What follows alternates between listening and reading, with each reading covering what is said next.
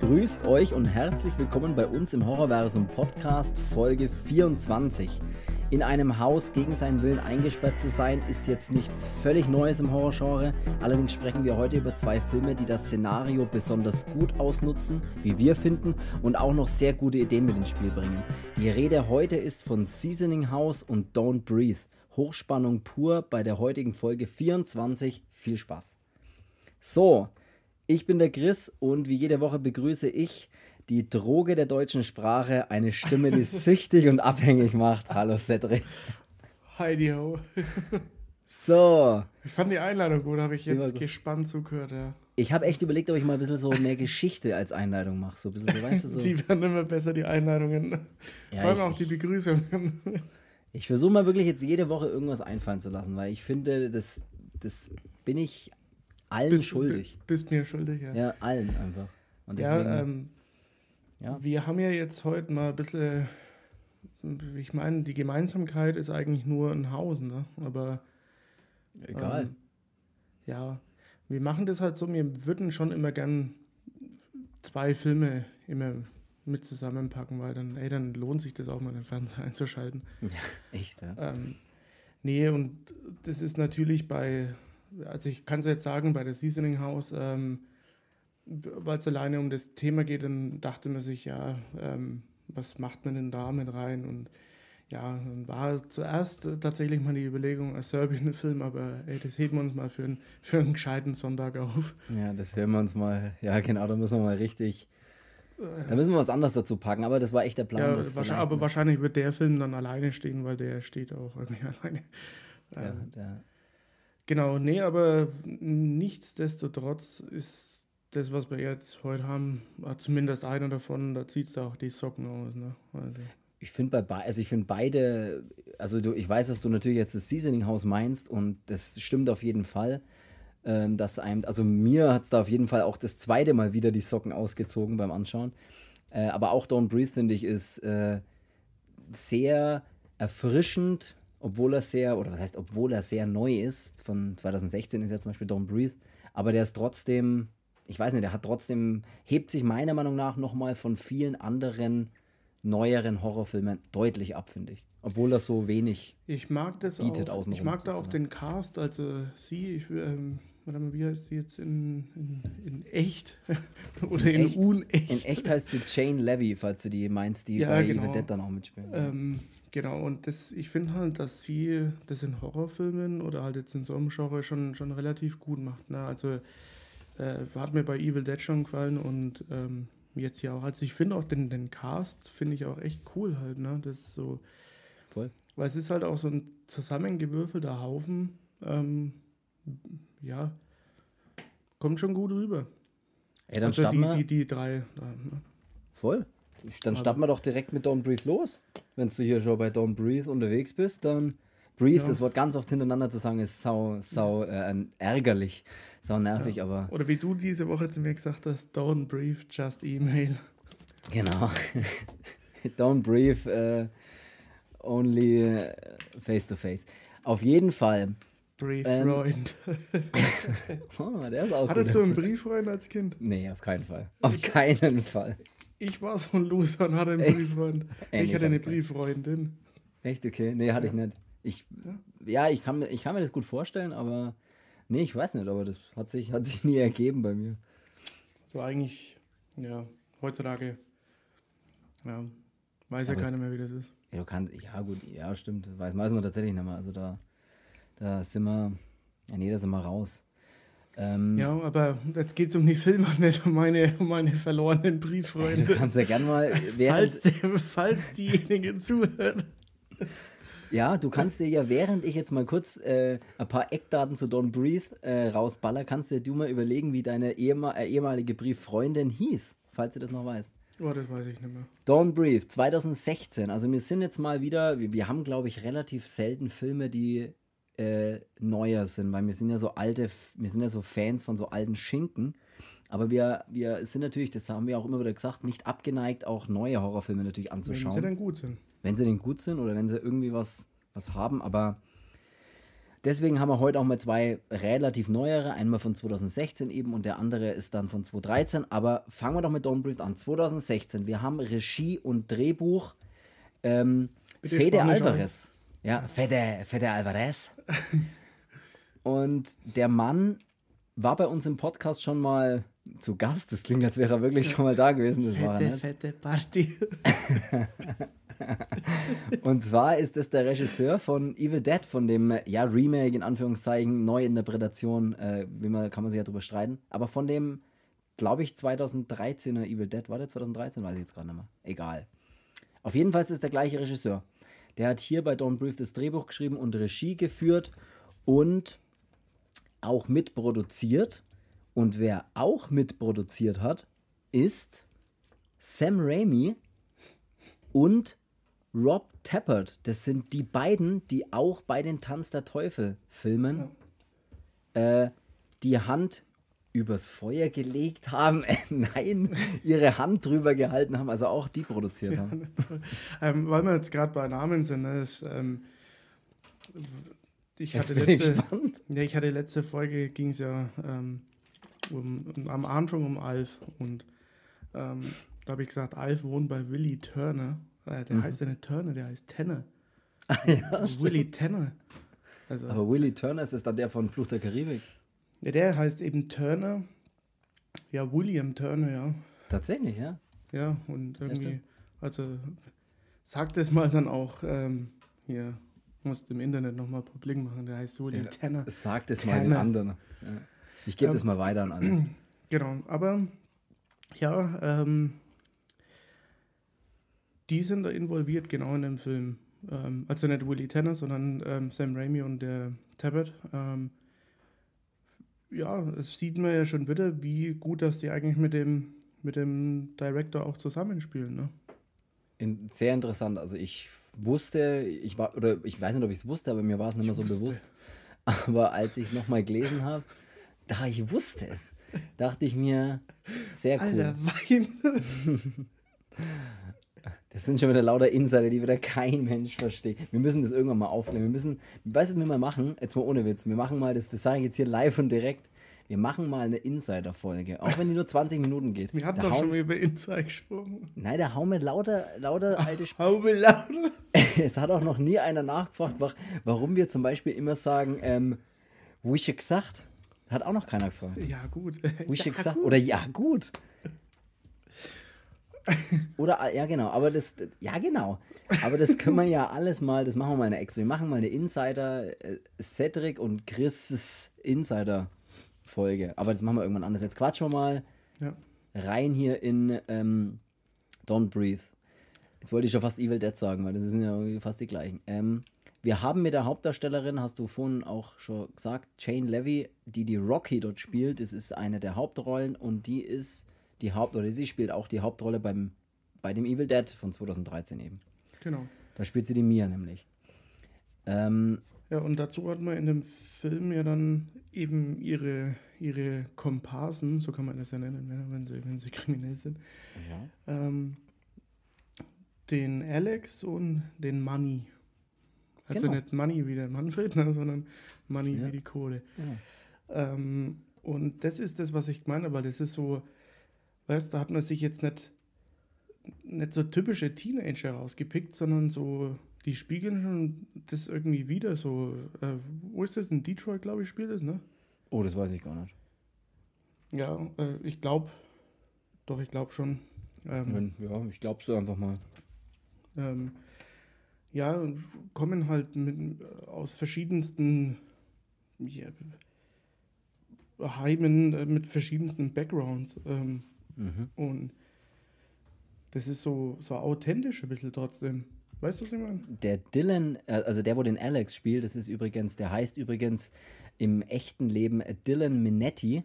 Und jetzt sag ich dir, woher ich den tatsächlich kenne. Und bei der, wo er wirklich die, fast die gleiche Rolle spielt. Also das der hat ja. Brieffreund. nee, aber ähm, ich, die, die, die Serie hast du bestimmt nicht gesehen, aber ich habe sie tatsächlich, äh, meine Freundin hat die Serie angefangen und ich hab, bin dazugestoßen zu der Serie, wollte sie eigentlich nicht anschauen, fand sie aber dann tatsächlich sehr gut und zwar äh, Tode Mädchen lügen nicht oder 13 Reasons Why heißt sie auch. Das ist eine Serie, da geht es, das, da, da spielt er die Hauptrolle, der spielt da, ich weiß leider nicht, wie er in dem Film heißt, aber, oder wie er in der Serie heißt. Clay heißt er da tatsächlich in der Serie. Und da geht es darum, dass äh, eine Schülerin Selbstmord begeht und 13 Kassetten aufnimmt und diese 13 Kassetten, ja, um die, die, behandeln sich halt und da spricht sie halt über bestimmte Leute. Äh, Lange ist ja jetzt egal, da wollen wir jetzt nicht drüber reden, aber finde ich tatsächlich eine ganz coole Serie. Und dieser Dylan Minetti, da gibt es glaube ich sogar drei Staffeln und dieser Alex, der jetzt hier eben den Alex spielt, der spielt dort die Hauptrolle und der spielt wirklich nahezu, also von der Art, der spielt ja da so, wie soll man das sagen, so.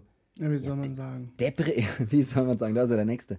So depressiv fast schon, weißt du, was ich meine? Oder so, ja. so aussichtslosen Blick hat er oft drauf. So, ein, so eine gesunde, gesunde Un. Ich weiß es nicht, also so ganz seltsam und so spielt er da eben auch und passt dort super, passt jetzt hier super in den Film rein, in Don't Breathe und das wollte ich nur noch so nebenbei erwähnen. Und ich weiß genau, was du eben damit meinst, dass dieses, diese Jugendlichen nicht so diese typischen Horror-Jugendlichen sind, wie sie in Horrorfilmen oft verwendet werden. Äh, sondern ja, ja das ist halt anders, mal, ja. mal nicht so, du spielst äh, den Jugendlichen XY, du machst den und am Ende hat man so 0815 Charaktere, sondern hier ist es halt irgendwie, ja, dieser Money ist ein bisschen halt die, hier der, der, der Gangster, ähm, also ja, und dann äh, dieser Alex ist ja eigentlich im Prinzip so ein bisschen, ja, hat er fast so, so ein bisschen diese Strebe äh, mhm. auftreten, so, weißt du, ich meine? So. Ja. Der Übervorsichtige auch so ein bisschen ja, auch dann. Ne? Und ja. Das finde ich halt einfach ganz cool. Und ja, dann hat man in dem Film ja noch den, ähm, den Blinden eben dabei, also den, den Mann, bei dem sie ins Haus einsteigen, Stephen Lang heißt er, der mhm. Schauspieler. Ähm, wie heißt das in dem Film? Also, keine Ahnung. Norman, hm. oder? Ach, ja. keine Ahnung. Ist ja auch völlig egal, aber er spielt eben diesen blinden Mann, ja. Genau. Und das finde ich schon mal, das finde ich schon mal ganz gut, ne? Die, die Besetzung. Cast also die, ist super. Ja. Ja, und ähm, wie schon gesagt, also in dem Film geht es darum, dass die, die drei, also Rocky, Alex und Money, die ja, drehen halt immer so ein paar Dinge zusammen und ähm, der Money hat aber einen Tipp bekommen für ähm, ja, ein bisschen was Lukrativeres. Ähm, und das ist dann quasi bei dem blinden Mann im Haus. Und da vermuten sie halt sehr viel Kohle. Und ja, dann schmieden sie halt zu dritt so den Plan, ähm, dass sie dann da einsteigen, weil im Prinzip will die Rocky auch, ähm, so dass das ihr letztes Ding wird, damit sie dann eben abhauen kann nach Kalifornien. Genau, ähm, mit ihrer Schwester, glaube ich.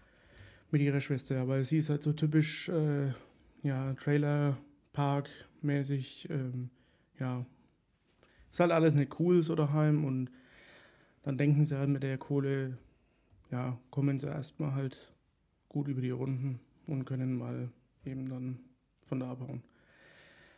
Ähm, genau. Der Alex ist ja so, dass er so ein bisschen vorsichtig ist. Ähm, er macht es ja dann im Prinzip nur der Rocky zuliebe, weil er halt denkt, dass er hier vielleicht auch mit ihr dann so ein bisschen so seine Zukunft gestalten kann.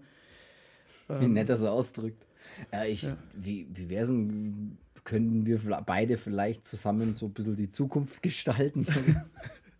ja, ja, weiß, was meinst du. Ja, er, er steht halt auch sehr einfach. Er ist ja übervorsichtig. Ja, er ist sehr vorsichtig, ja. Der Money hat gesagt, hey, Bitch. Das sagt er, glaube ich, sogar mal. Ja. Das ist meine Bitch oder so, aber. Er hat gesagt wie Jesse Pinkman, yo, Bitch. ähm, genau. Und der Dylan, äh, Dylan sage ich schon, ist ja der Schauspieler. Ähm, der Alex, der hat halt folgenden Vorteil, dass sein Vater für eine Sicherheitsfirma arbeitet, die ja. tatsächlich bei dem blinden Mann die Alarmanlage. Bei vielen anscheinend die Alarmanlage machen, aber auch bei dem genau. blinden Mann. Und dadurch, dass er halt in so einem, ja, in so einem Stadtteil wohnt, in dem halt überhaupt nichts mehr los ist, weil die ganzen Häuser halt entweder zerfallen oder, oder verkauft sind oder sonst was oder halt verlassen sind, denken sie halt, ähm, da haben sie ein leichtes Spiel, aber der blinde Mann, der hat da ganz schön vorgesorgt und ja, ist eigentlich ziemlich gut gesichert in seinem Haus.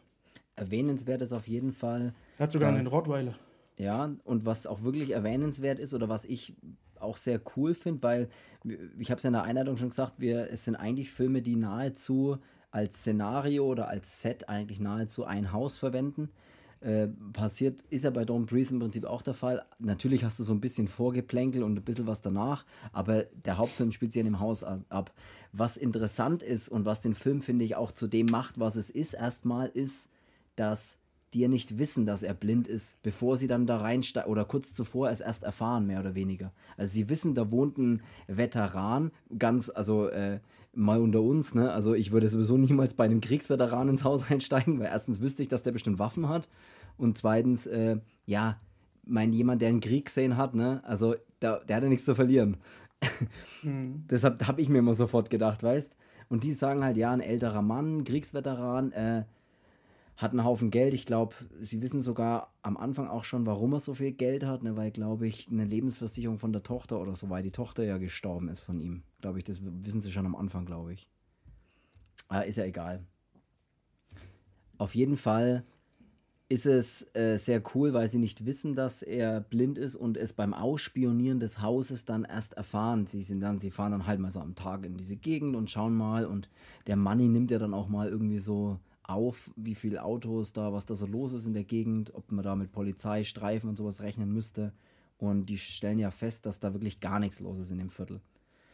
Äh, und deswegen, dass das total einfaches Spiel wird. Und dann sehen sie sogar äh, erstmal diese Szene, wenn die, die ausspielen in einem helllichten Tag in dem Auto und der Rottweiler ans Fenster springt.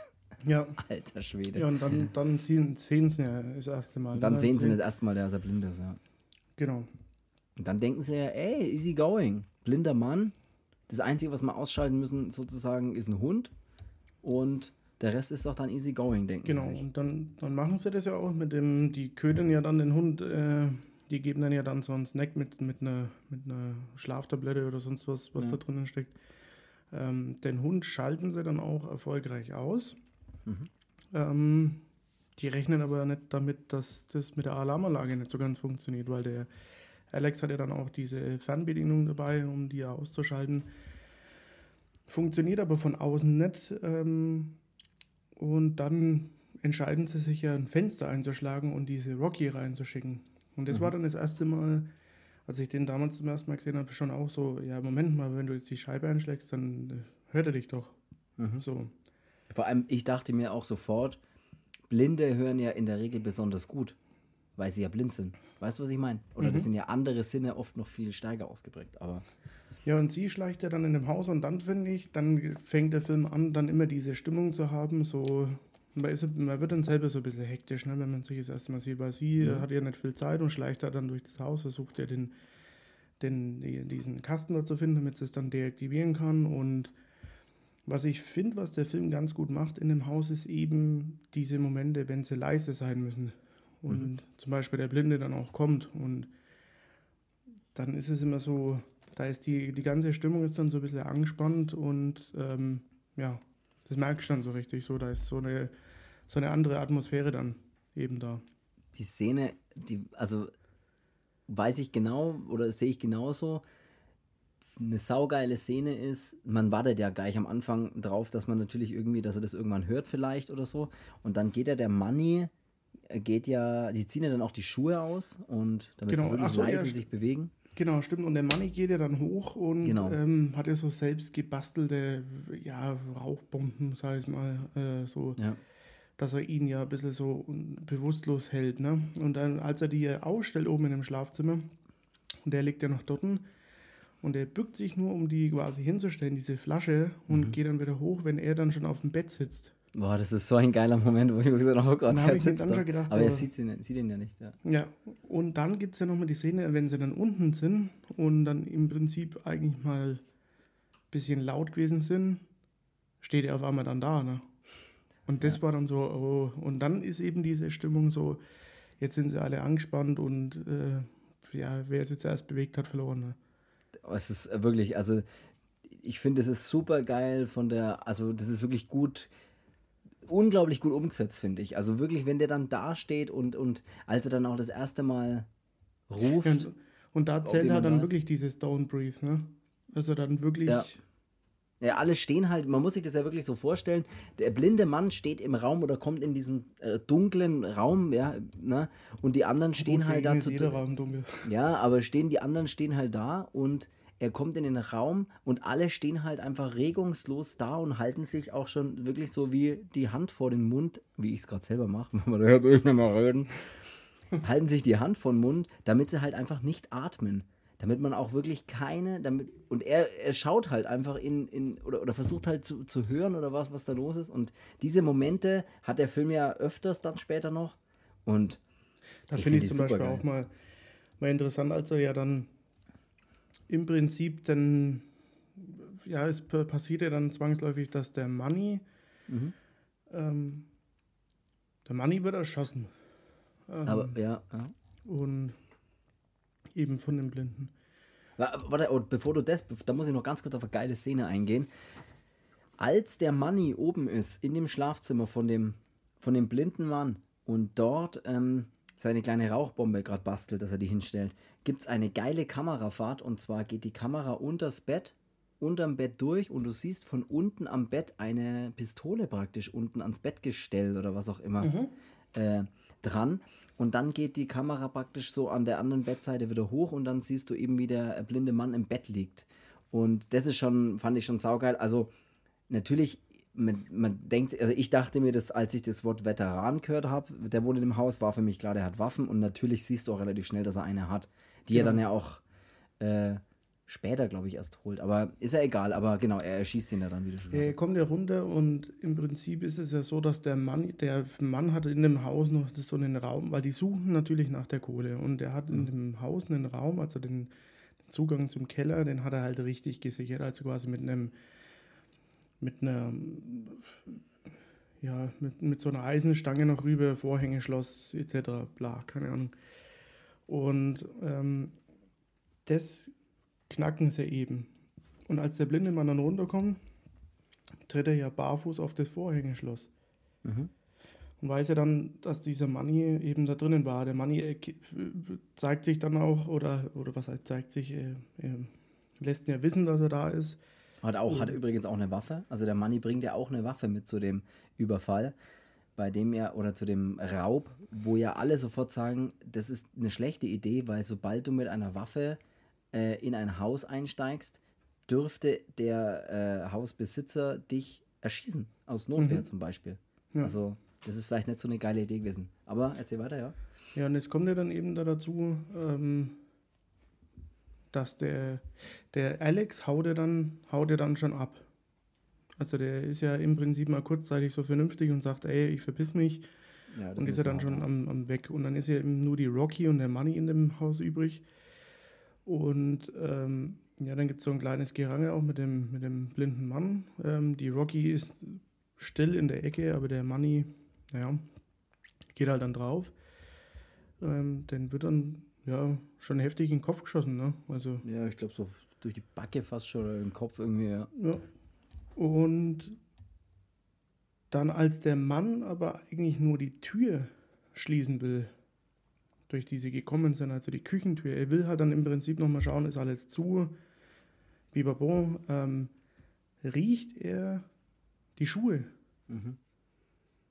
im Prinzip, ne? Ja. Und dadurch Genau. weiß er ja, hey, hier Da stehen mehr. zwei Paar Schuhe, die können beide nicht mehr, dann ist noch jemand hier. Ja. Und das sind so Momente, die finde ich halt in dem Film ziemlich geil, weil die, die Atmosphäre in dem Haus ist halt permanent angespannt, Ja. finde ich. Und das, ohne dass du halt viel hörst, so, also die können ja nicht sprechen und nichts, was, sonst hört er sie ja auch. Ja. Und dann geht quasi diese Jagd oder dieses Versteckspiel halt dann da immer los und ja, ist halt ziemlich, ziemlich cool gemacht. Ja, also tatsächlich, wie er dann in dieses, er verbarrikadiert dann auch noch ein bisschen so dieses eine Kellerfenster, durch das er dann ja auch eingestiegen, oder dieses Fenster halt, durch das er eingestiegen sind. Das, das ja, das verbarrikadiert er dann irgendwie ja auch noch. Ähm, und während, während, ja, während sich die anderen zwei in dem Haus einfach in Ecken verkriechen müssen und sich nicht bewegen können und einfach nur sozusagen ihm zuschauen, wie Ah. er durch sein eigenes Haus Genau, da gibt es ja dann die, die Szene, äh, der Alex hört ja, dass ein Schuss gefallen ist und kommt ja dann zurück, weil, ja, er will ja Rocky, ne? Mhm. Ähm, und da läuft er eher durch den Gang, der Alex. Und dann kommt ja der blinde Mann plötzlich ah, ja. aus einem Raum raus. Voll schnell im Gang so, auf ihn zu, ja. Millimeter laufen die aneinander vorbei und er muss sich ja dann auch ducken, so unter dem Waschbecken so, mhm. so reinquetschen und sowas, damit ein, der andere überhaupt nicht bemerkt. Ne? Eine super geile Szene ist auch, wenn der tote Money noch mitten in dem äh, Wohnzimmer oder was auch immer das ist, liegt und sie, also die, die Rocky und dann auch der Alex wieder zurück da sind und die ja miteinander irgendwie kommunizieren. Sie kommunizieren ja dann erst über, über äh, ja, SMS oder halt über die Handys miteinander. Und dann sind sie ja beide in diesem Raum und dann ist ja der blinde Mann auch in dem Raum und alle sind ruhig und bewegen sich. Der Alex bewegt sich einen Schritt zurück und steigt auf eine knarzende Diele. Und während der Blinde gerade versucht, den, ähm, den toten Körper praktisch ja, rauszuziehen oder irgendwo hinzuzerren halt. Und der Moment einfach, er bewegt sich, es macht kurz. Alle bleiben stehen und es ist Totenstille. Der Blinde zieht natürlich sofort die Knarre, schaut, versucht irgendwas zu hören. Natürlich hört er nichts. Und dann weiß man ja nicht so richtig, was passiert. Er zielt ja dann auch einfach so, so quer durch den Raum. Und dann gibt es doch die Szene, als dann plötzlich das Telefon vom Money, also von dem Toten am Boden, das Vibrieren anfängt. Mhm. In der Totenstille. Und er sofort auf dieses Telefon feuert. Boah, das ist auch, hat es mir auch kurz so gerissen. Das ist aber echt geil, ja, als er dann so, weil der blinde Mann, der schaut halt trotzdem einen an, ne? Ja, ja, klar, das, das schaut er Der schaut dann diesen, diesen Alex ja dann auch an, aber kann ihn ja nicht sehen und zielt auch mit der Waffe in seine Richtung, ne? Das und das ist, ist so ein kurzer Moment so, uh, ja. soll ich mich ducken oder auch nicht? Ja, oder soll ich mich soll ich überhaupt mich bewegen? die Hand vors ja. Gesicht halten, geht der Schuss durch. Es ist, ja, er hat wirklich, der, der hat richtig geile Momente und, und äh, ja, die Momente hat er eigentlich die ganze Zeit dann, wenn sich das in dem Haus abspielt, bis dann. Ja, und es ist ja dann so, dass man am Anfang von dem Film so ein bisschen, man denkt sich halt, ja gut, mein Gott, ähm, solange sie keinen umlegen, dann steigen sie halt ein und können nach Kalifornien. Genau. Dann in dem Haus ist es aber mal so, dass man sich denkt, Alter, der ist blind, ähm, verpisst euch. So. Mhm, da hat man dann kurz unfair, mal ja, genau. Mitleid mit dem, mit dem Mann, weil ich meine, ja, es ist halt einfach scheiße. Wenn es aber dann in den Keller runtergeht, denkt man sich, Alter, warum legt denn den Mann da oben keiner um? Ja. Das ist tatsächlich auch dann diese zweite Ebene, dass er halt dann auch nicht nur Opfer ist, sozusagen. Ne? Er ist zwar das Opfer, bei dem gerade eingestiegen wird. Ja, äh, aber, aber, das ist äh, schön mit dem, mit dem wie sich halt in dem Film endet, ne? Ja. So, und auf einmal ist man halt dann voll, voll auf der Seite von den anderen halt so. Ich bin jetzt auch gerade am überlegen, wie viel wir, wir von dem Film tatsächlich erzählen wollen jetzt. Wollen ich, das ist echt die Frage. Nee, da sagen wir uns einfach mal, dass halt im Keller. Ähm da gibt es noch was im Keller. Man kann aber wirklich nicht sagen, was da ist, aber man kann ja sagen, sie gehen dann in den Keller und in dem Keller geht es dann eigentlich richtig ab, weil da passieren Dinge. Da gibt es ja dann auch nochmal so eine Szene, so mit dieser, mit dieser Nachtsicht. Perspektive dann. Ah, auch, das ne? lieb, ja, das liebe ich auch, ja. Als er dann völlig im Dunkeln dann darum in und äh, ja, der, der schießwütige Blinde feuert erstmal da überall hin. Ne?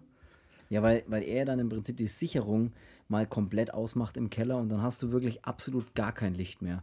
Also ja. überhaupt gar kein Licht mehr. Und das Bild, das wird dann so dargestellt, weil du willst ja den Film nicht in schwarz anschauen, dass du gar nichts siehst, sondern das Bild wird dann so dargestellt wie so ein, so ein graues Bild, so ein, so ein infraroten Nachtsicht. Ja, wie so ein, fast, ja, aber so, aber nicht so grünlich, wie es in den, in, den, in den Shootern immer aussieht, wenn man irgendwie beim Zocken ist, sondern so, so grau, so graues, graues mhm. Infrarotlicht. Mhm. Also, dass du wirklich nur so graue, ganz, ja, die Umrisse so ein bisschen siehst, aber halt nicht viel, nicht viel Tiefen, also nicht viel Tiefe in sowas hast. Das ist, ja. das sieht sehr geil aus, weil die dann wirklich komplett durch komplett find, also komplett dunkle Räume, wie oft ich das Wort komplett gerade verwendet habe, übrigens komplett dunkle Räume in dem Keller irren.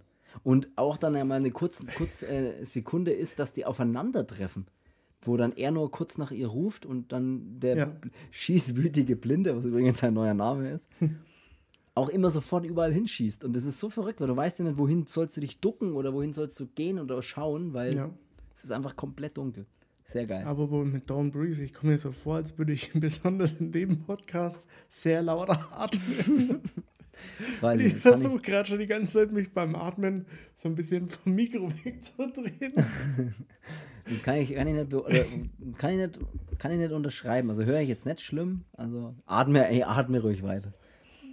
Ja, ähm, Ähm, ja, Es gibt noch eine geile Szene und die finde ich wirklich geil in dem Film und das ist wieder mit dem Hund. Also ich meine, ich Ja. muss sagen hier, ne, ich bin hier der volle Katzenmensch, aber es war Ja, ich Filmen, das finde ich halt schon immer geil, weil es immer für so, so Spannung dazu, dazu beiträgt. Und es ist wie, wie, wie ich schon mal gesagt habe, auch ähm, bei Tenebrae. Mhm. Bei Tenebrae von Dario Argento ist das ja auch mit der Szene mit dem Dobermann. Und das ist wirklich so, da wo man immer so auf Kohlen hockt und sich denkt, Mensch, geht's? Nein und mm, mm, mach jetzt. Und das ist ja hier auch nur, dass es kein Dobermann ist, sondern auch noch ein Rottweiler und ja, das ist schon mit dem Auto dann. die Ne? Autos, die Szene dann mit dem Auto, ja, das ist. Als tatsächlich er, der, der Hund dann auch da drinnen ist und, und nach ihr schnappt und ey, ah, Und ja, also der Hund hat ein paar geile Auftritte in dem, in dem Film und die sind wirklich, wirklich geil. Ja. Ja, wie gesagt, ich da denke ich mir auch immer, als Schauspieler, ich meine, klar sind die Hunde, ja, du kannst dem Hund ja wirklich alles beibringen. ja, Aber ich bin ja sowieso ein Schisser vor Hunden, muss ich ehrlich gesagt sagen. Aber also alles, was übers Knie geht bei Hunden, so von der Größe her, dann denke ich mir schon, ui, wuff. Wuff, denkst du dir doch dann, oder? Oh, Wuff. Aber, Ich weiß, was ähm, du meinst, ja. Mit einem Rottweiler im Auto und auch wenn das, auch wenn sie weiß, da, ey, mir passiert nichts, weil der Hund ist ja, ich hätte mich so ja eingeschissen. man, also es ist, es ist auch wirklich geil gemacht. Also die Szene ist wirklich super geil gemacht. Ja, also da wäre da wär ich, da wär ich umgefallen. Also als Schauspieler, ich wär, da wäre ich ohnmächtig geworden. Ich hätte mich eingepisst und wäre ohnmächtig wie das ausgeschaut hätte. Äh, Kamera läuft, läuft, äh, Ton läuft, läuft, Action, äh, Moment, Cut, Cut, Cut. Der Schauspieler hat sich eingepisst und ja, aber weißt du, was ich meine? Der, ist Ja, ja. in, in, der, als der da einmal zu, zubeißt im Prinzip, also er erwischt es ja nicht, aber ja, es ist Hammer. Ja. Ich weiß genau, was du meinst. Das habe ich mir auch gedacht. Das ist geil gemacht. Da hätte ich gesagt, ey, halt, stopp, lasst mir raus. Ich, muss jemand anders drehen. Ja, ich, ich, Lass mir die Szene ich, weg. ich will eine andere Rolle spielen. Äh, Nein, es geht nicht. Die Katze da oder so. Du kannst dann einfach eine andere Rolle übernehmen. Ich will, der Hund muss ausgetauscht werden. Nein, es ist aber sein Hund. Genau, auf jeden Fall ähm, absolut geil. Äh, er hat dann, da, da, das ist echt jetzt tatsächlich, da will ich jetzt nicht spoilen, äh, dass dann am Keller oder im Keller eben noch geile Dinge passieren. Äh, Ja, das können wir jetzt. Der Film Ja. ist zu neu, ne? Also wo man dann auch einfach weiß, warum, warum da so ein Vorhängeschloss, warum da alles so super safe äh, ist. Der Keller ist ja auch der, äh, diese Luke, durch die sie ja auch am Anfang in das Haus schon rein wollen und feststellen, das ist, die ist so äh, gesichert, diese Luke, da kommt man nicht rein. Und später versuchen sie ja dann durch die Luke, oder ist, sind sie dann auf der anderen Seite der Luke, also im Keller halt. Ja, und der, und der Mann verriegelt es ja auch einmal noch. Und Genau noch, ja. Einmal steht er ja dann außen, als er dann durchkommt. Ach, das, das sind noch so viele Sachen dabei, wo man sich dann wirklich auch denkt, jetzt ist es aber ein bisschen aussichtslos. Und dann hast du auch immer diese Alarmanlage, die sie immer versuchen, scharf zu stellen. Dann fotzt da einmal den Alex. Aber wie, ey? Hab ich mir auch gedacht, wie, wie der den verprügelt.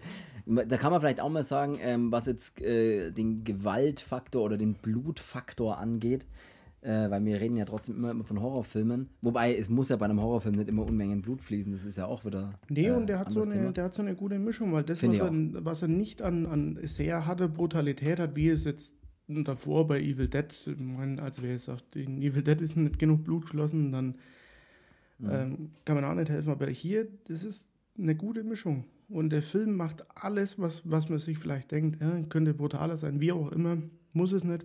Das macht er mit Atmosphäre und mit dem ganzen anderen locker wieder wett. Das ist Finde ich auch, ja. Finde ich der auch. Film ist, und das ist eben von so neuen Horrorfilmen, ähm, hatte ich zum Beispiel bei Your Next, ähm, von dem, Mhm. ähm, der jetzt auch Kong vs. Godzilla gemacht hat, äh, Ich habe keine Ahnung. Ist ja wurscht. Ist ja wurscht. Aber da können wir vielleicht auch mal drüber reden, über Yonex, weil den finde ich tatsächlich auch noch sehr gut als neuer Renn-Horrorfilm. Ja, und dann Don't Breathe und ja, da gab es, es gibt schon noch ein paar, so der neue Leatherface war dann auch cool, aber Der war auch sehr gut, ja. es gibt so viele neue Horrorfilme. Also alleine, wenn du jetzt, keine Ahnung, diese ganzen Streaming-Portale anmachst und gehst mal Kategorie Horror, jeder zweite Film, der da drinnen ist, hat irgendwie ein neues Cover und wenn du das Datum liest, äh, alle so ab 2007 bis 2021 gefühlt 500 Filme. Und du Ja, hast so, so, viel, ist eine, auch, so eine, viel ist auch Quatsch, ist ja tatsächlich so. ja, du hast so eine ich. du bist so übersättigt von denen, ähm, weil, sind wir mal ehrlich, fast jeder ist irgendwie gleich. So. ja, ja, absolut. Ist, ist halt wirklich einfach so. Es ist auch, keiner erfindet den Actionfilm neu. Also, muss man ja ähm, auch nicht. Man muss auch nicht neu erfinden. Man muss halt sich, Nee, nee. finde ich, nur aber irgendwie die was Filme, so, es gibt immer so ein paar, und ich meine, der ist von 2016, ist jetzt auch noch nicht so alt, und es gibt immer so ein paar, die schaffen es aber dann doch wieder geil zu sein. Also richtig geil. Und das hat der halt auch wieder geschafft. Finde ich tatsächlich Weil du auch. vorhin auch gesagt hast, mit, dass wir eher Fans von alten Horrorfilmen sind, aber es gibt halt auch sehr gute neue und das ist halt dann einer davon. Ey, da kann ich eigentlich nichts hinzufügen. Außer, dass ich noch kurz äh, auch, weil wir jetzt viel über den Money, Alex und die Rocky gesprochen haben, will ich aber trotzdem nochmal äh, sagen, dass auch der Schauspieler eben, dieser S Stephen Lang, der da den blinden Mann spielt, ich glaube, dass er Norman in dem Film heißt, aber ich weiß es jetzt nicht genau, ist ja auch egal. Aber ich möchte auch nochmal sagen, dass der auch eine sehr geile Rolle spielt. Also er spielt den, ich, und ich glaube, dass das nicht einfach ist, weil ich, er ist ja nicht im echten Leben blind. Also das würde mich jetzt wundern, wenn er das wäre, aber ich glaube, ist er nicht. Nee, Ähm, und das zu spielen ist schon sehr geil. Also er spielt eine sehr geile Rolle und soll auch jetzt im zweiten Teil, weil Don't Breathe ja ein zweiter Teil kommen soll, kommen wird, bald kommt. Und ich sehr gespannt bin, wie der ist, wenn ich ihn irgendwann mal ja, anschaue. der ist ja auch der Don't Breathe, also der, über den wir jetzt gesprochen haben, der ist FSK 16 ähm, und der zweite ist ja, glaube ich, schon beschlossene Sache, dass er FSK 18 wird. Also gut, FSK gebe ich wenig drauf, weil das sieht man jetzt dann noch mit Seasoning House. Mhm. ähm, aber ja, scheint anscheinend blutiger zu sein. Also schaut euch auf jeden Fall alle Don't Breathe, er ist aktuell auch bei Netflix drin. Ähm, schaut euch den an. Da habe ich ihn jetzt auch nochmal zweitgesichtet sozusagen. Ähm, schaut ihn euch an. Shoutout an, Shoutout an Don't Breathe sozusagen. Äh, dann können wir ja direkt mal in ein anderes Haus rüber wandern, sage ich jetzt mal. Mhm. Und zwar in The Seasoning House. So, äh, Film von 2013. Weißt du mittlerweile übrigens, wie der Brieffreundin hieß? Nee, Alles klar. The Seasoning House 2013. Äh, ein britischer Horror, Thriller, was auch immer Film. Wir dachten ja, oder wir hatten ja uns ja überlegt, ob, wir, ob er so in die Raven, Re äh, doch tatsächlich in die Raven Revenge äh, Richtung geht. Geht er dann aber doch nicht ganz. Also ich würde ihn dann doch eher als einen sehr brutalen Thriller äh, sehen oder Horror-Thriller sehen. Aber da kann man sich immer drüber streiten, wenn dann die Genre-Grenzen dann immer so ein bisschen verschwimmen. Wir haben Drehbuch und auch Regie Paul Hewitt. Ähm, Hewitt, Hyde. Law- Hyatt, ich schätze mal Hewitt, Hyatt, weiß ich nicht. Tut mir leid, falls ich den falsch ausspreche. Ähm, hast du irgendwie was über den noch? Ich, Ja, der hat auch noch einen sehr, sehr guten Werwolf-Film gemacht. Ähm, der kam aber nach The Seasoning House und der heißt The Howl, Ach, weil stimmt. man- weil wir jetzt nur neulich von, von äh, bei Werwolf äh, waren. Mhm. Der hat auch noch mehr Filme gemacht, die, ich aber leider noch nicht gesehen habe, beziehungsweise wahrscheinlich dann nicht weiß, dass er sie gemacht hat. Hm, hm, Ja, mein. Jetzt soll es mal nur ums Seasoning House gehen. Also, der, der, der Howl ist echt ein cooler Werwolf-Film. Kann ich nur empfehlen. Also, echt ein super Ding. Und mit Seasoning House hat er wirklich das Meisterwerk abgeliefert. Und Ja, also nach starkes Jahr. Nach, sage ich jetzt mal, von den neueren Filmen, nach Martyrs und sowas wie Serbian-Film war Seasoning House einer der mir danach am meisten in die Fresse gehauen hat. Also der ist wirklich, als ich den das erste Mal empfohlen bekommen habe von meinem Bruder, hat gesagt, hier gibt es einen neuen Film, der geht gut ab. Ähm, ja. Und ich habe den angeschaut und habe mir dann gedacht, das, was ich gerade schaue, ist Ankern und dann hast du hier bei uns im, im Ort in, in Mülle gekauft, FSK 18. Was ich tatsächlich einfach nicht verstehen kann. Also ich kann die Einstufung nicht verstehen, weil er meiner Meinung nach so brutal ist, nicht, also wirklich auch physisch, also in allen Varianten einfach brutal ist und wirklich Misshandlungen zeigt, dass ich gar nicht verstehen kann, dass der tatsächlich einfach frei ja, Weil da ist wieder diese Scheiße. Verstehen. Ja. Manchmal ist es so. Ich finde es gut, aber ich verstehe es nicht. Ja, manchmal ist, ich finde es eben auch gut, dass er eben so durchgekommen ist. Klar, weil es ist halt für, für einen Horrorfilm-Sammler halt umso besser, aber ich habe Filme hier, die standen Jahrzehnte auf dem Index, wo ich mir denke, wollt ihr mich verarschen? Warum? Ja. Und weißt du, da ist es auch so, da geht es in, in manchen Filmen so fiktiv äh, um Gewalt gegen was weiß ich was, seien es Zombies, Monster oder sonstiges ja. halt. Und ja. hier ist es halt einfach Mensch. Und da, die hier, die, äh, ich bin pingelig, äh, FSK-Leute, so, da haben sie aber mal geschlafen halt. Also meiner Meinung nach. Ich meine, den haben sie einfach nicht angeschaut. Weil, weißt du, warum sie den angeschaut haben? Weil sie spätestens nach der ersten Szene, äh, nach der, nach der Szene, an dem die neuen Frauen kommen und die erste blutige Szene kommt, haben sie sich gedacht, tut mir leid, aber ich kann nicht weiterschauen. Äh, machen wir einfach FSK 18. Ja, oder die haben sich halt, keine Ahnung, hat irgend so, so ein Trottel wieder so gelesen, ja, geht um irgendein Haus mit irgendwo ein paar Weiber drin, ja, ist mir wurscht. Äh, wird schon passen. So.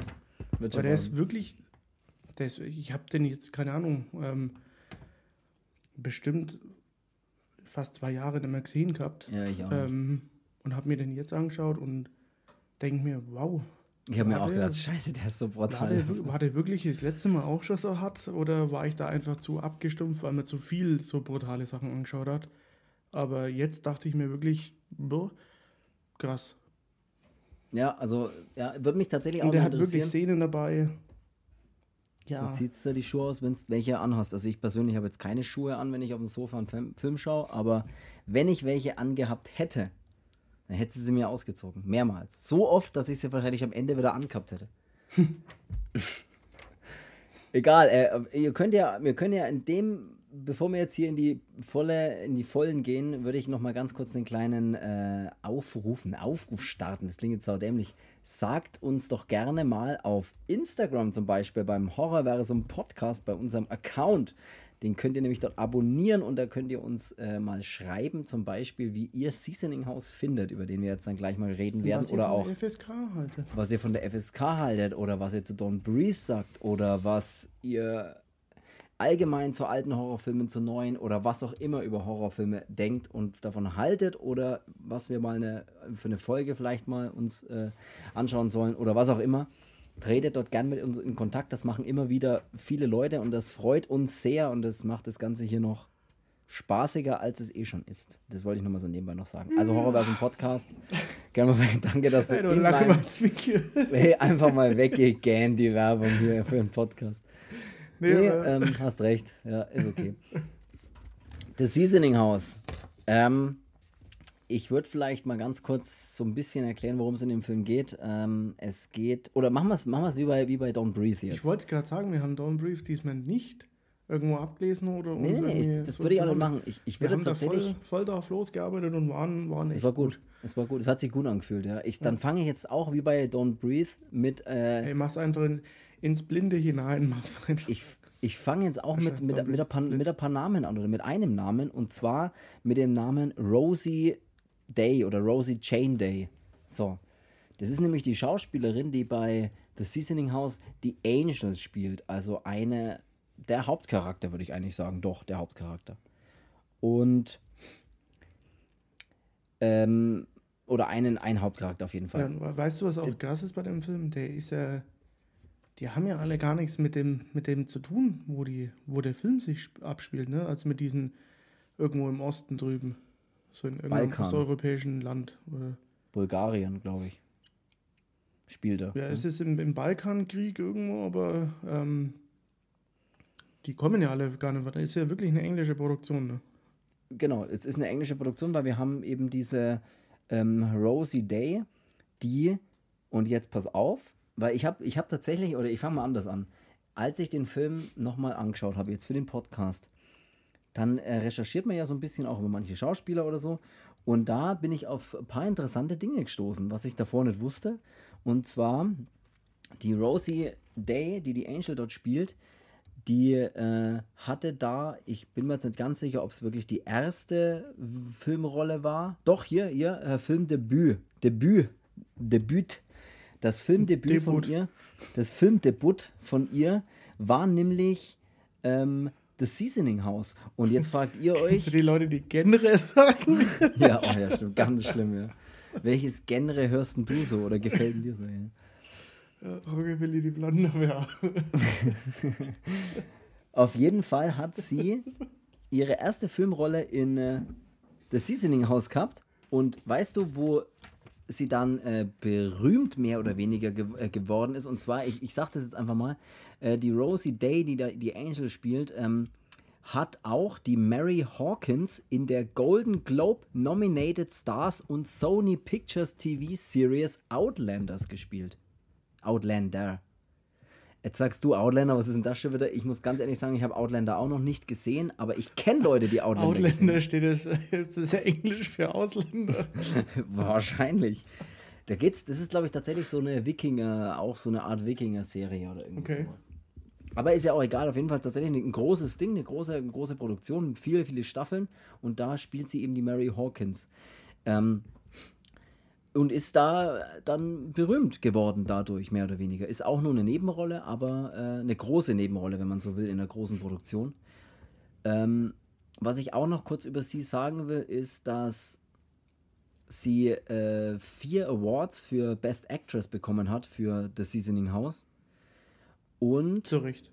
Da, absolut. Und dass sie ähm, sich sehr intensiv auf diese Rolle vorbereitet hat weil sie ja eine krasse Situation, also eine krasse Rolle ist, die sie da spielt, mit äh, einer Frau, die ähm, taub ist. Also sie hat auch für diese Rolle Zeichensprache oder halt Gebärdensprache gelernt, ähm, um sie, also um die Rolle halt zu spielen, als mhm. taube Angel. Und sie sagt ja auch später, ähm, dass sie zu dem Zeitpunkt noch sehr jung und naiv war, als sie diese Rolle angenommen hat. Aber ähm, der Film einen bleibenden Effekt bei ihr hinterlassen hat. Und das mag ich immer. Weißt du, was ich meine? So ja. Leute, die dann jetzt vielleicht in ganz großen Serien mitspielen, die aber ihren Ursprung, und 2013 ist jetzt wirklich nicht lange her, aber die da halt ihren, die da was mitbekommen haben vielleicht oder, oder was gespielt haben, was sie jetzt vielleicht auch nicht mehr spielen würden, vielleicht, keine Ahnung. Und finde ich geil. Und sie spielen eine geile Rolle.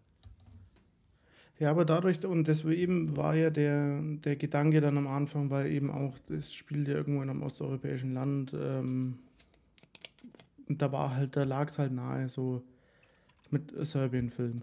Mhm. So, also für die Leute, die Serbien-Film kennen, die wissen, was es ist. Für die Leute, die es nicht kennen, schaut euch an. Ähm, schaut euch niemals an.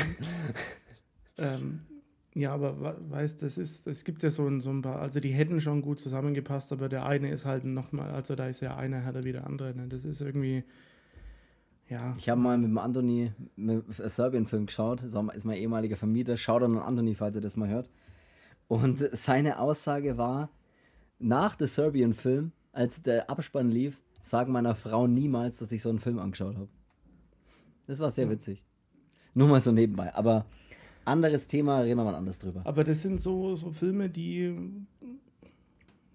Ja, also das muss man, das muss man abkönnen, ne? Solche. Also ich kann es echt gut verstehen, wenn viel, wenn. Also ich bin jetzt nicht so einer, wenn jemand sagt, der Film ist nicht so hart, dass ich sage, ach komm, äh, ich habe nur für härteres, sondern ja, es ist, ist gut so halt. Ne? Ähm, ja, es geht ja auch wirklich, es kommt ja immer darauf an, Härte oder ja, aber es, ja du, du kennst selber, du kennst selber genug solche Leute, die dann immer sagen, äh, ist doch billig, äh, geht ja noch nichts. Ja, so. ja, Wenn man dann halt mal ein bisschen älter und vernünftiger wird, dann findet man, äh, puh, der hätte auch mal einen Gang zurückschalten können und wäre trotzdem, hätte trotzdem noch den Effekt gehabt. Und ja, wie gesagt, äh, wie schon gesagt, meine, sorry, ähm, mhm. bei der Seasoning House ist es wirklich so, der ist übel, der Film. Und ich finde, denn von vorne bis hinten volles Meisterwerk ist wirklich so. Die Schauspieler ja, unglaublich, also alle in dem Film. Die bringen da kann ich auch noch kurz was dazu sagen, wenn, wenn, wenn du willst, und zwar über den Goran. Weil äh, das ist mir auch erst aufgefallen, als ich jetzt nochmal angeschaut habe. Den Goran spielt ja der, also der Schauspieler, der ihn spielt, heißt äh, Sean Pert Pertwee, schätze ich jetzt mal. Ähm, und Achtung, wen, woher ich den kenne. Und zwar, ich weiß nicht, die hast du, glaube ich, leider auch nicht gesehen, die Serie, aber Gotham, die Serie. Es gibt ja eine Serie, die heißt Gotham, die ja, behandelt. Ja, ganz in der Mond wohne ich auch nicht. es gibt ja diese, diese, diese Streaming, diese Netflix, ich weiß nicht, ob du schon mal gehört hast. Es gibt, es gibt was im Fernseher. Feuerböse. Ja, aber jetzt pass auf, äh, in der Serie Gotham, die, wo ich auch sagen muss, sehr geil ist, finde ich, da geht es ja darum, ähm, eigentlich geht es ja da nicht um Batman an sich, sondern eigentlich um, ähm, um Gotham. Äh, ja, um Gotham und um den, äh, wie heißt der jetzt, äh, den, äh, na, den, den auch, aber den, äh, hör jetzt auf, nein, der Commissioner, Commissioner Gordon. Commissioner Gordon, oder da ist er noch kein Commissioner, da ist er halt Detective Gordon, oder ist er eh auch egal. Auf jeden Fall spielt der Schauspieler, der jetzt bei Seasoning House den Goran spielt, der ja dann zum Ende vor allem auch sehr, sehr dominant oder sehr, sehr wichtig wird in, der, in dem Film, der spielt bei Gotham den Alfred Pennyworth. Und jetzt weiß natürlich auch sofort jeder Batman-Fan, wer denn, wer denn Alfred Pennyworth ist. Weiß ich nicht, keine Ahnung. Keine Ahnung. ja. Und zwar ist es der Butler von Bruce Wayne, der dann später mal zu Batman mutiert, würde ich fast sagen. Also er spielt. Also Bruce Wayne wird zu Batman und nicht Alfred ja, wird zu Batman. Genau. Und der Alfred äh, ist ja in der Serie Gotham noch in Anführungszeichen relativ jung. Also er wird halt so, ich schätze mal, zwischen 40 und 50 irgendwo unterwegs sein, weil ja Batman noch ein Kind ist, also Bruce Wayne. Mhm. Und der spielt eben den Alfred und das ist geil, weil das, der spielt wirklich eine geile Rolle auch in, in der Serie Gotham über viele Staffeln. Und der spielt jetzt eben bei The Seasoning House oder hat davor, glaube ich, ich weiß gar nicht, wann Gotham gedreht worden ist, ist ja auch völlig egal. Aber er hat da den Goran gespielt und das ist eine völlig andere Rolle, die er da spielt. Mhm. Also von einem Militär-Typen, äh, der da. Egal. Wollte ich nur mal so nebenbei noch, ne, weil mir das. Ja. Aber jetzt, jetzt habe ich echt nichts mehr über Schauspieler. Also auf beiden Zetteln habe ich nichts mehr stehen über irgendwelche Schauspieler. Das heißt, wir können uns jetzt rein über den Film Nee, das passt ja schon. Na, Wenn wenigstens mal eine Background-Infos mitbringen. Ja, das, das war es aber echt am Dafür bin ich extra um 16 Uhr aufgestanden. ja, dafür habe ich extra gewaschen und bin um 16 Uhr aufgestanden. Jetzt erzähl mal mal du, wie der Film so ungefähr anfängt. Da kann man mal reinstarten. Ja, also der Seasoning House, ähm, der Film handelt von einem Bordell, ob es, ja, wahrscheinlich eher illegal. Ähm, ich denke auch eher illegal. Das während des Balkankrieges und darüber hinaus ähm, ja von ziemlich korrupten und falschen Leuten geführt wird und da eben junge Mädchen, junge Frauen gefangen genommen werden und gegen ihren Willen ja zur Prostitution, ich weiß nicht, ob man das überhaupt noch Prostitution nennen kann. Äh, ja, ja, die werden gezwungen. Extravaganz. Ja. ja, die werden gezwungen, ähm, alles eben mitzumachen, was ähm, der zahlende Gast verlangt. Und ähm, ja, um es äh, den Betreibern ein bisschen leichter zu machen, verabreichen sie auch noch den Frauen Heroin. Mhm. Und das alleine ist schon mal übel. Also so ein Thema, weil ich meine, hm, ja, wie man weiß, gibt es ja sowas leider tatsächlich. Ähm, ist schon mal, schon mal sehr hart. Ähm, und ja. wie sie die Frauen auffangen, also das sieht man ja dann auch mal. Es ist im Prinzip in dem Balkankrieg, äh, geht es drunter und drüber, totales Chaos, jeder macht, was er will. Und die holen diese Leute einfach aus den Häusern raus. Der Anhängsel von, oder der Anhang von der, von der Familie wird erschossen, niedergemäht. Und die Frauen werden gefangen genommen. Und mhm. wer sich widersetzt, hat sowieso verloren. Und der Film fängt dann gleich an, dass die eben sich, ähm, wie viele sind es? Neun, hast du vorhin gesagt? Was neun? Frauen? Weiß ich nicht, habe ich das gesagt? Ja, ich glaube schon. Mir einfach, mir einfach irgendwas unterstellen, was ich gesagt habe, oder? Wie viel hast du gesagt vorhin? Neun? Nein, ich habe gar nichts gesagt. Äh, ey, Handy aus. We weißt du, was das tatsächlich ist? Ich muss mir einen Wecker stellen, weil ähm, die Wäsche fertig ist. Oh Gott. Ich dann, dass, ich, dass ich nicht vergesse, die Wäsche aus dem Keller zu holen. Erzähl mal weiter. Also, Ich, während, ähm, ich, während du erzählst, stelle ich, mache ich einfach mal noch 20 Minuten plus bei meinem Wecker.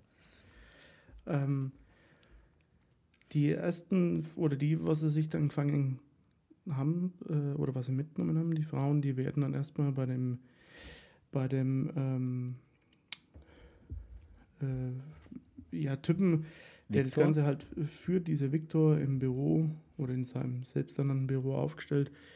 Und dann sagt er denen erstmal, was jetzt Sache ist, halt, was er von denen verlangt und um was es geht und wie auch Er macht es ein bisschen auf die nette Tour auch, ne? Also er macht ein bisschen so alles so. Ja, er, gibt, er sagt dann auch so, ich gebe euch Schutz und bla und bibabo und keine Ahnung, aber ihr werdet das machen, ihr werdet aber auch nie mehr da rauskommen und was weiß ich was. Und dann denkt man sich schon mal, ja, halt die Fresse, du Spast, Alter, ähm, Mhm. du gehörst weg. Und also man hasst den von Sofort. Sekunde Von, eins. ja, finde ich auch, ja. Sofort. Ähm, und seinen fetten, ekelhaften Sidekick sowieso. Ja. Äh, und ja, genau. Und um seine Macht zu demonstrieren, ähm, ja, opfert er gleich mal eine von den Frauen. Also Und Prinzip, wie er die opfert. ja, er geht dann hin und legt so ein bisschen seine Hände um die Schultern und ja, sagt dann noch was, nimmt dann ein Messer und schneidet die einfach in den Hals auf. Aber einfach so, halt Also wirklich. so, als wäre es das einfach so. Normalste von der Welt. Ja. Und das ist schon das, was den Film halt so, so hart macht, weil die das ohne, ohne Vorwarnung kommt das alles in den Film und ohne, ohne Skrupel so. Das ist Ja. so, ein Mensch zählt einen Scheißdreck halt. Das ist wirklich, Ja. das ist wirklich übel. Und das Thema ist halt einfach hart in dem Film, weil man weiß halt, es gibt halt sowas leider auch in echt. Bestimmt, ja. Ja, und das macht es halt einfach wirklich dann grausam. Und vor allem die Art und Weise, dieses dreckige Haus und da wird auf alles geschissen. So, das ist Ja, scheißegal. Ähm, ja, ja der fängt halt gleich, ja. der fängt halt im Prinzip gleich so übel an und ja, geht dann aber auch nicht mehr runter vom Gas, bis er fertig ist. Ja, das ist, also finde ich auch, der, also diese erste Szene, nachdem so die ersten Frauen geholt werden in diesen abgesperrten Gebäudekomplex da, oder dieses Gebäude halt, wo ja auch irgendwie die Fenster zugnagelt sind, also du hast da wirklich auch keine Chance auf äh, Flucht. Du merkst halt sofort, sie haben auch gar keine Chance zu fliehen, können sie ja auch gar nicht, weil sie ja unter Drogen gesetzt sind. Also sie, sie, wenn, sie, wenn du Heroin gespritzt bekommst, dann hast du sowieso keine Chance. Die bewegen sich ja wirklich von ihren Betten nicht weg. Also sie leben in diesem Bett, in ihren einzelnen Zimmern. Und Ja, da haben sie halt nur, nur einen Eimer, in Ja. dem sie halt ihre Notdurft verrichten können. Und die Angel, also die Taubstumme in dem Film, die Mhm. nimmt der Victor so ein bisschen, beansprucht sie für sich, weil ja, die merken halt relativ schnell, dass er nichts sagen kann und dann will halt er so ein bisschen den Beschützer spielen und Mhm. meint dann halt, äh, sich vor ihr so ein bisschen aufführen zu können, als wäre hier, als wäre hier der Superkerl. Und sie ist halt dann dafür aber so zuständig, dass er halt sich um die, um die Mädchen oder um die, um die Frauen kümmert. Also sprich, kümmert vor allem, ja. ja, ja, sie soll ihnen das Heroin geben, sie soll es aber auch waschen, sie Schminken, was auch schminken, bekochen, ähm, ja, so halt das alles ein bisschen so am Laufen halten, dass das halt alles so, so weiterhin geht, wie es. Aber man muss, sich, man muss sich wirklich vorstellen, also dieses um sie kümmern, was ja da die ganze Zeit dann passiert. Sie läuft ja dann, was, was grundsätzlich in dem Film schon sehr cool gemacht ist, sie ist ja taub, das heißt, sie, sie, sie hört nichts und oder sie nimmt so nur sehr seltsame Geräusche wahr, nämlich jetzt sage ich jetzt einfach mal, aber sie hört ja normal nicht. Und es, wenn du sie dann durch diese Gänge laufen siehst und in die einzelnen Zimmer rein, dann hörst du als Zuhörer das, was sie hört. Also eigentlich nichts. Es unterhalten sich Leute, du hörst halt nur so Geräusche, wenn mal eine Tür zuschlägt, was man dann halt wahrnehmen würde, wahrscheinlich auch als Geräusch, äh, auch als Gehörloser, aber das ist geil, dass du ganz oft in die, in ihre Rolle so ein bisschen reinversetzt wirst. Also in wie sie das empfindet oder wie sie das hört. Und sie geht dann von Raum zu Raum, spritzt denen Frauen Heroin, ja, ähm, wäscht sie so ein bisschen, schminkt sie und man darf sich jetzt, ich meine, wir reden jetzt da in diesem Film, ist, reden wir nicht von einem normalen äh, Bordell, sondern das ist so, die werden dort misshandelt, also sie werden dort missbraucht, sie werden geschlagen ohne Ende, sie werden wirklich, also halb tot geprügelt, kann man wirklich sagen, weil das halt die Kunden so wollen. Und das ist krass, krass dargestellt. Sie, die kommt da rein, spritzt der wieder eine Dosis Heroin. Ähm, die ist blutverschmiert im ganzen Gesicht, die Lippe ist aufgeplatzt, alles bis oben hin. Die schaut und dann schminkt sie sie noch so ein bisschen, dass sie halt wieder so halbwegs aussieht für den nächsten. Also das ist wirklich nicht ohne, muss ich tatsächlich sagen. Also ja, finde ich. ist halt sehr, sehr grausam äh, über den ganzen Film, über auch diese, diese dreckige, dieses ganze Dreckige auch so. Äh, ah, da wird's ja, nicht genau. mal, da wird's, da würde nicht mal geschenkt äh, neigehen halt. Ne? Das ist so ja. Boah, das ist eine ganz, ganz, ganz, ganz komische Stimmung, die da in dem Haus dann auch, auch immer, immer hochkommt. Und es geht dann auch so weit, dass dann immer so ein, so ein Arzt auch gerufen wird, wenn es halt dann mal irgendwie zu weit ging mit so einem, mit so einem Mädel und ähm, der Arzt dann auch sagt, du musst besser auf dein Inventar achten und äh, also die sehen das völlig nur als, als paar Gegenstände an, die, die Frauen und dass er halt gebrochenes Becken und was weiß mhm. ich was. Also das ist dann schon, schon richtig derb halt auch alle, alleine wo das ist von der physischen Gewalt her schlimm, der Film, aber auch so von dem, was er, was er halt dann sagen oder was man halt auch so mitbekommt. Und ja, das ja. ist echt übel. Und ähm, ja, diese Angel im Prinzip, der Victor passt halt auf auf sie, dafür darf halt er oder dafür hat halt eher sie im Prinzip und ähm, ja, sie soll aber alles halt machen, was er will.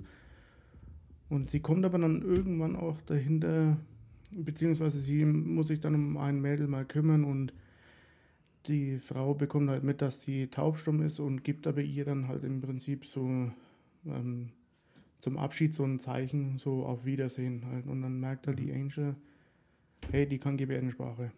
Und mhm ja, dann freundet sie sich so ein bisschen mit ihr an, kommt dann auch immer, wenn, wenn sie dann gewaschen werden soll oder wegen dem Heroin oder wie auch immer und gibt ihr dann auch Schokolade und so, so ein bisschen so, er teilt halt das bisschen, was ihr halt auch bleibt, so mit den anderen oder mit der anderen und ja.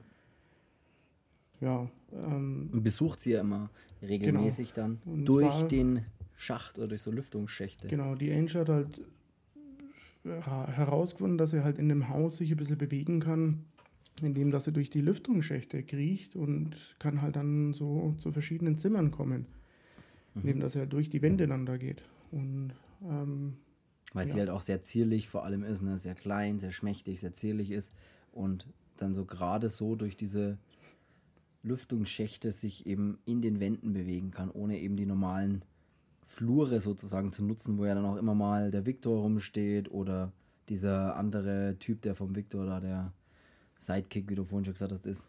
Ja. Und das ist sehr geil gemacht, aber mit diesem. Genau. Ja, und dann geht es dann so weit, ähm, dass der Goran, den du vorhin dann gesagt hast, äh, mhm. das ist eben, zudem hat die Angel schon eine, schon eine ziemlich böse, böse ähm, Erinnerung, weil mhm sein Trupp oder seine Truppen, egal ob es jetzt normales Militär war oder irgendwie so, so eine Miliz oder was weiß ich was. Ja, ich glaube, es ist so Miliz eher so eine eigene, die haben, haben so Tattoo alle haben und so. Ja, und die haben in dem Balkankrieg eben ihre Familie getötet, also die Mutter vor ihren Augen erschossen und sie mitgenommen, ne? Sie mitgenommen und das, dafür war halt dieser Goran und seine Männer dann dafür verantwortlich und der Viktor war halt auch mal einer von denen, und der Goran kommt dann eben mit seinen Leuten natürlich auch in dieses Bordell und ähm, da trifft dann die Angel halt auf ihn wieder und ja, äh, der Goran bespricht dann was mit dem Victor und sagt zu seinen Männern erstmal, die sollen hier halt machen, was sie wollen. Und die haben da so einen großen Typen dabei, diesen Ivan, mhm. und der geht dann eben zu, zu dem Mädel ins Zimmer, mit das äh, die Angel sich halt so gut versteht. Und mhm. ja, der kennt halt dann natürlich auch keine Hemmungen und keine Gnade und wie auch immer, das ist immer alles wurscht.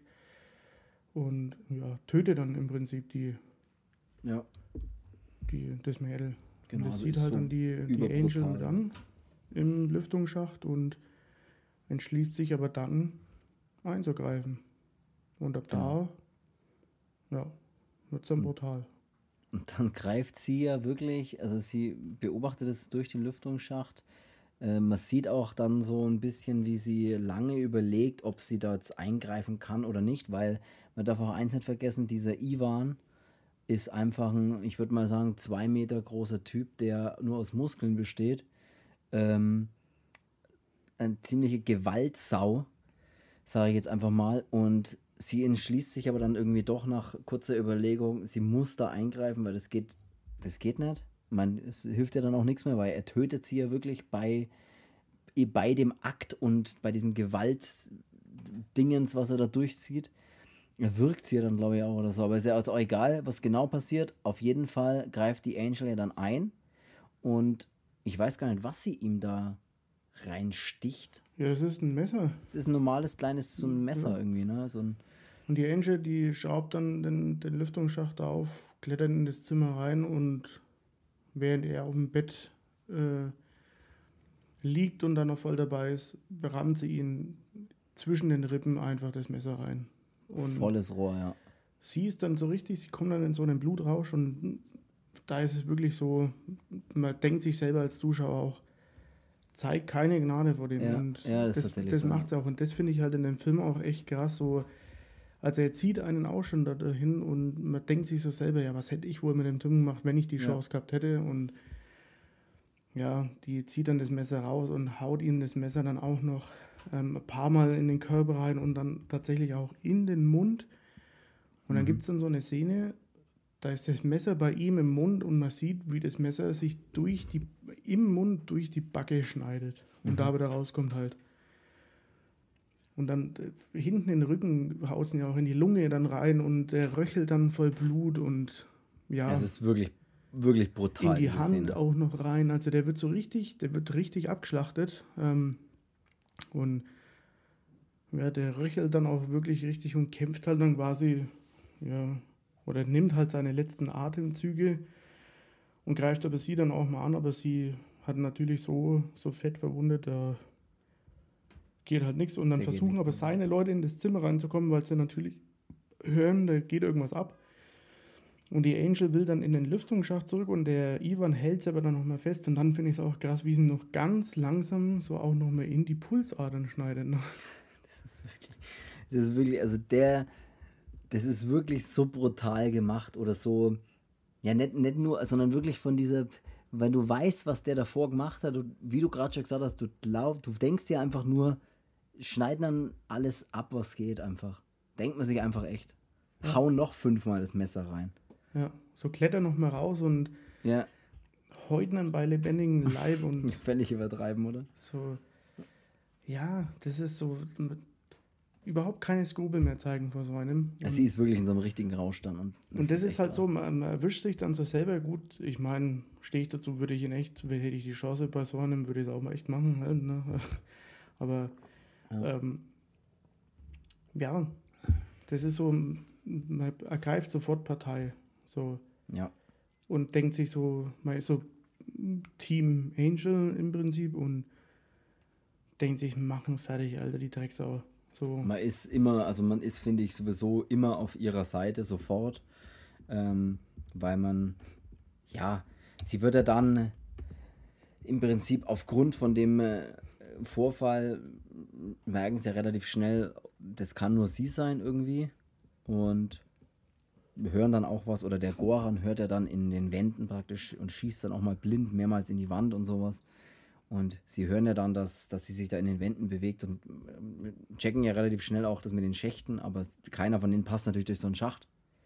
Ähm, außer einer. Außer einer dann, den, den Jungen, den sie dann losschicken. Aber das geht ja auch nicht so gut aus. Ähm, ja, die merken halt auch, ähm, wer, es, wer es war, wer den Ivan getötet hat und mhm. eben weil ja sie als einzige fehlt. Und dann setzt halt der Goran da alles daran, dass seine Leute und er zusammen, kostet es was es wolle, sie im Prinzip töten, auch wenn sie dabei das Haus abfackeln müssen. Ja. Und die Angel ist aber halt lange Zeit immer einen Schritt schneller als alle anderen. Und ja, im Prinzip den einen, den sie dann da auch reinschicken, der stürzt dann ab in diesen Schächten und bricht sich wahrscheinlich das Genick. Ähm, ja. bei dem anderen ist so dieser Victor, da tut er dann einmal so auf, ja, äh, ich beschütze nur die andere und er schießt dann tatsächlich den einen von den, von den Goran, seinen Männern und schiebt es aber dann auch auf die Angel und sagt so, ja, sie kam kurz raus, hat ihn erschossen und ist wieder rein und mhm. ja, das geht dann so weiter, bis dann halt nur noch der Goran, sein komischer, hässlicher Bruder und der Victor übrig ist und ähm, Stimmt, was aber auch geil ist, ist, als die Angel mal in dem Zimmer von der anderen ist und da dann dieser fette Sidekick von dem Victor ist, mhm. Der sie dann auch packt und das ist der erste, der sie dann mal wirklich so zu fassen bekommt und das ist ziemlich geil, weil sie weiß dann nicht, wie sie sich befreien soll und nimmt dann diese Spritze mit dem Heroin und packt die ja. einfach in den Oberschenkel rein. Ja, stimmt. Und drückt ab und Sekunden halt so eine völlige Überdosis und der fängt erstmal an, kotzen und zack, weg. Ja. Ja. Ja, das ist, der hat dann, also das ist dann wirklich so ein krasses Katz-und-Maus-Spiel, was dann auch echt brutal ist, weil halt ständig solche Dinge eben passieren, wie dass er mal doch kurz gekriegt wird, sich dann wieder befreit oder der eine eben in den Schacht reingeschickt wird, äh, dann da drin so ein kleiner Kampf passiert, dann wollen sie sie ja ausräuchern, mehr oder weniger, indem sie so ja, Rauchbomben, glaube ich, einfach oder Rauchgranaten in die Schachtöffnungen in alle möglichen reinschmeißen, ähm, damit sie, ja, um sie zu zwingen, mehr oder weniger rauszukommen. Und das alles auf ähm, einem mal für mich, also für mein Empfinden, hohen Spannungsgrad. Also permanent so diese Spannung ist extrem hoch, finde ich. So dieses, oh Gott, hoffentlich wird jetzt nicht erwischt oder sonst irgendwas. Also das finde ich extrem, das ist so nervenaufreibend dann die ganze Zeit. Ja, ja. Und das finde ich, macht, das macht der Film halt super gut, finde ich. Und der spielt ja. ja. eben auch nur oder fast ausschließlich dann, am Ende geht es dann noch mal kurz ein bisschen raus ja, weil sie, sie findet ja durch den einen da, der wo da immer aus dem Fenster raucht, äh, so findet ja sie quasi den Ausweg aus, ja. dem, aus dem Haus und nutzt dann ihre Chance auch. Ähm, wird aber dann halt auch beobachtet von dem Goran und von seinen, seinem Bruder und dem Viktor, die dann natürlich schnell hinter ihr her eilen und dann zieht sich der, diese Verfolgung da mal kurz durch so ein Waldstück. Und da ist es halt auch mal krass, diese Szene, als diese Angel dann in diese auf diese Leichengrube dann da stößt. Äh, mit mhm. diesen, wo sie halt dann die Mädels, die halt. Die es äh, nicht geschafft haben, sage ich jetzt ja, mal, ja. Die dann da leider umgekommen sind, die werden halt dann einfach hier im Wald irgendwo hingelegt und verrotten da halt. Und das ist auch so, das ist wieder so ein Moment, der ist einfach, der den Film nochmal so, wo du dann denkst, ja, jetzt ist nicht die Luft raus, äh, das ist ein bisschen blöd gesagt, aber so, wo du denkst, jetzt muss einfach mal jetzt, jetzt brauche ich mal ein bisschen mhm. zum, zum Durchschnaufen und dann kommt halt sowas und du denkst, ja, boah, das geht ja schon wieder los. Ja, und ähm, dann ist es so, dass der Viktor eben diese Angel bekommt und dann kommt auch noch der Goran, unser Bruder, hinzu und ja, die Angel ähm, schafft sich dann zu befreien, indem sie so ein Messer bei dem Victor in den Fuß reinhaut. Er schießt dann im Effekt auf den Bruder von, von dem Goran und ja, Goran rächt sich natürlich dann an den Victor, schießt ihn dann da ins Gesicht, was man ja auch sieht. Mhm. Ja, also du hast, das kann man ja wirklich mal so zwischendrin sagen, du hast die, die Gewalt, die gezeigt wird, die wird komplett gezeigt. Also du hast nie das Gefühl, was wird denn da passiert sein? Nee, du siehst es, weil die Kamera voll draufgehalten hat sozusagen. Ja. Aber das ist in dem, bei so einem Film auch okay, finde ich, weil ja.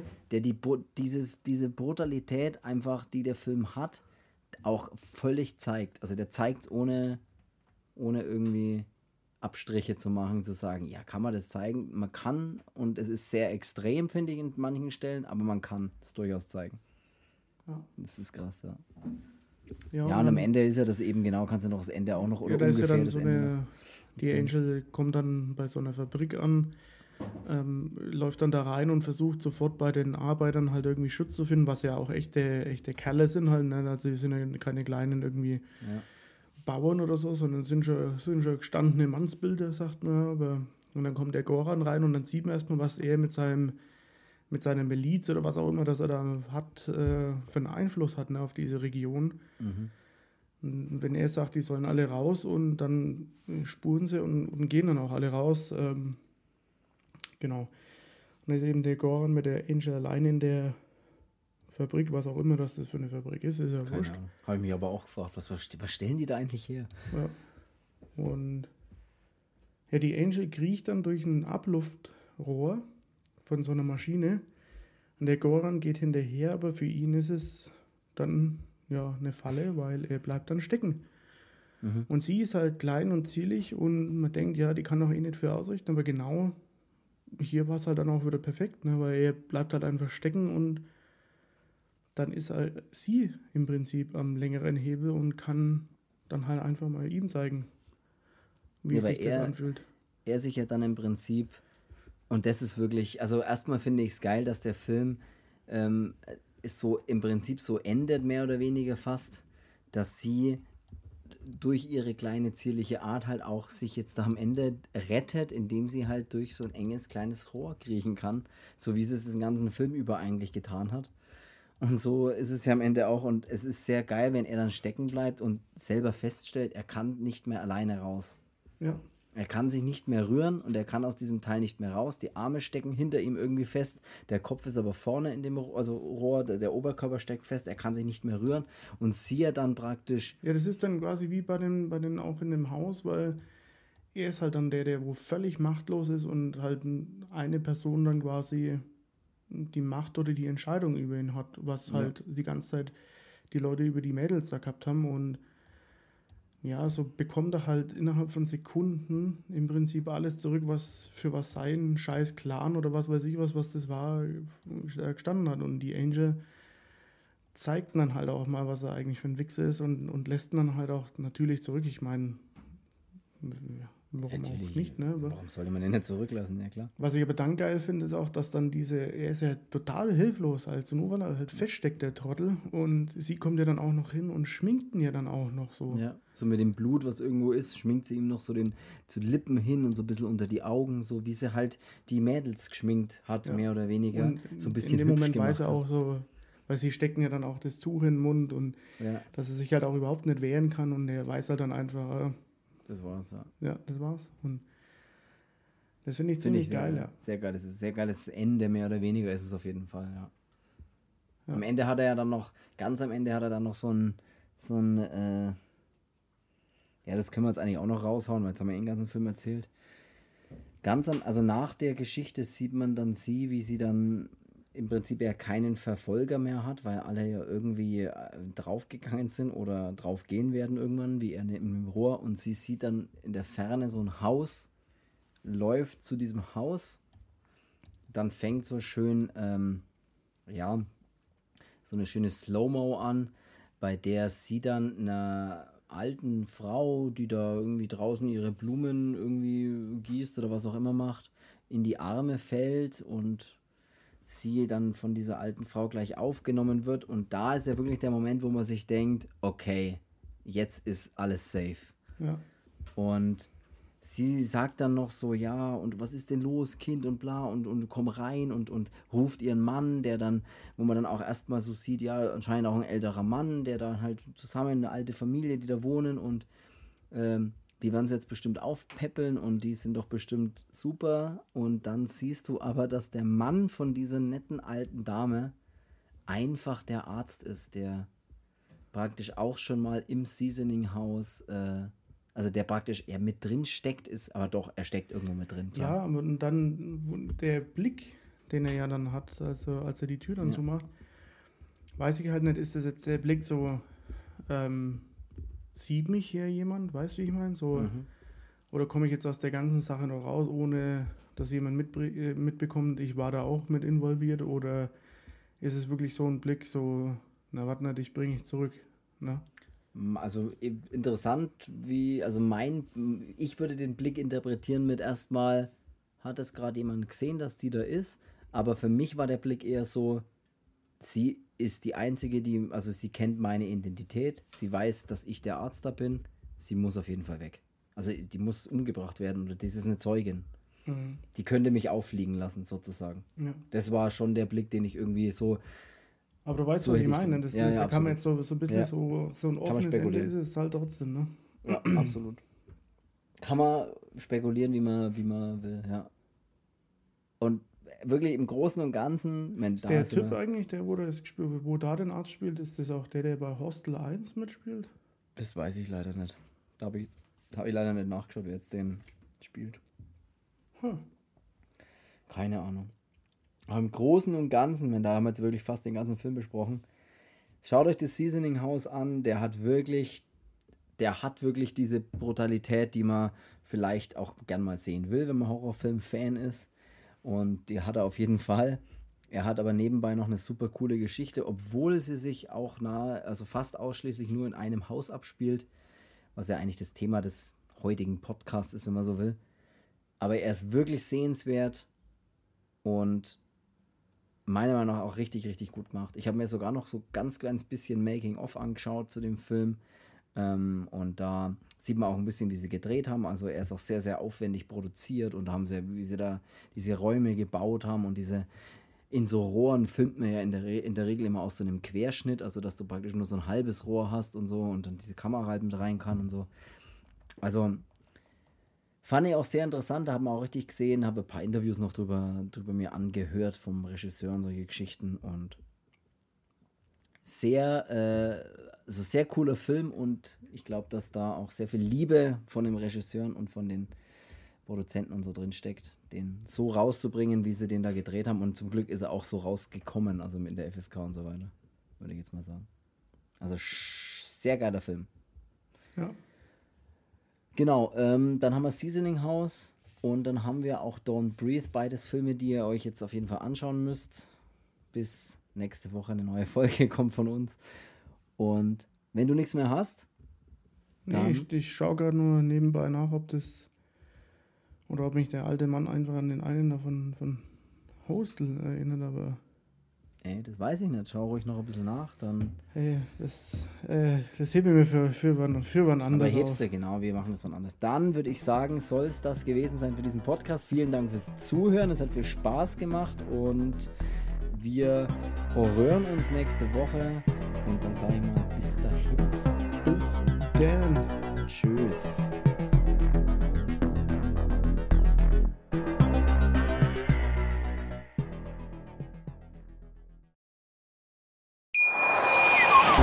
Schatz, ich bin neu verliebt. Was? Drüben. Das ist er. Aber das ist ein Auto. Ja, eben. Mit ihm habe ich alles richtig gemacht. Wunschauto einfach kaufen, verkaufen oder leasen. Bei Autoscout24. Alles richtig gemacht.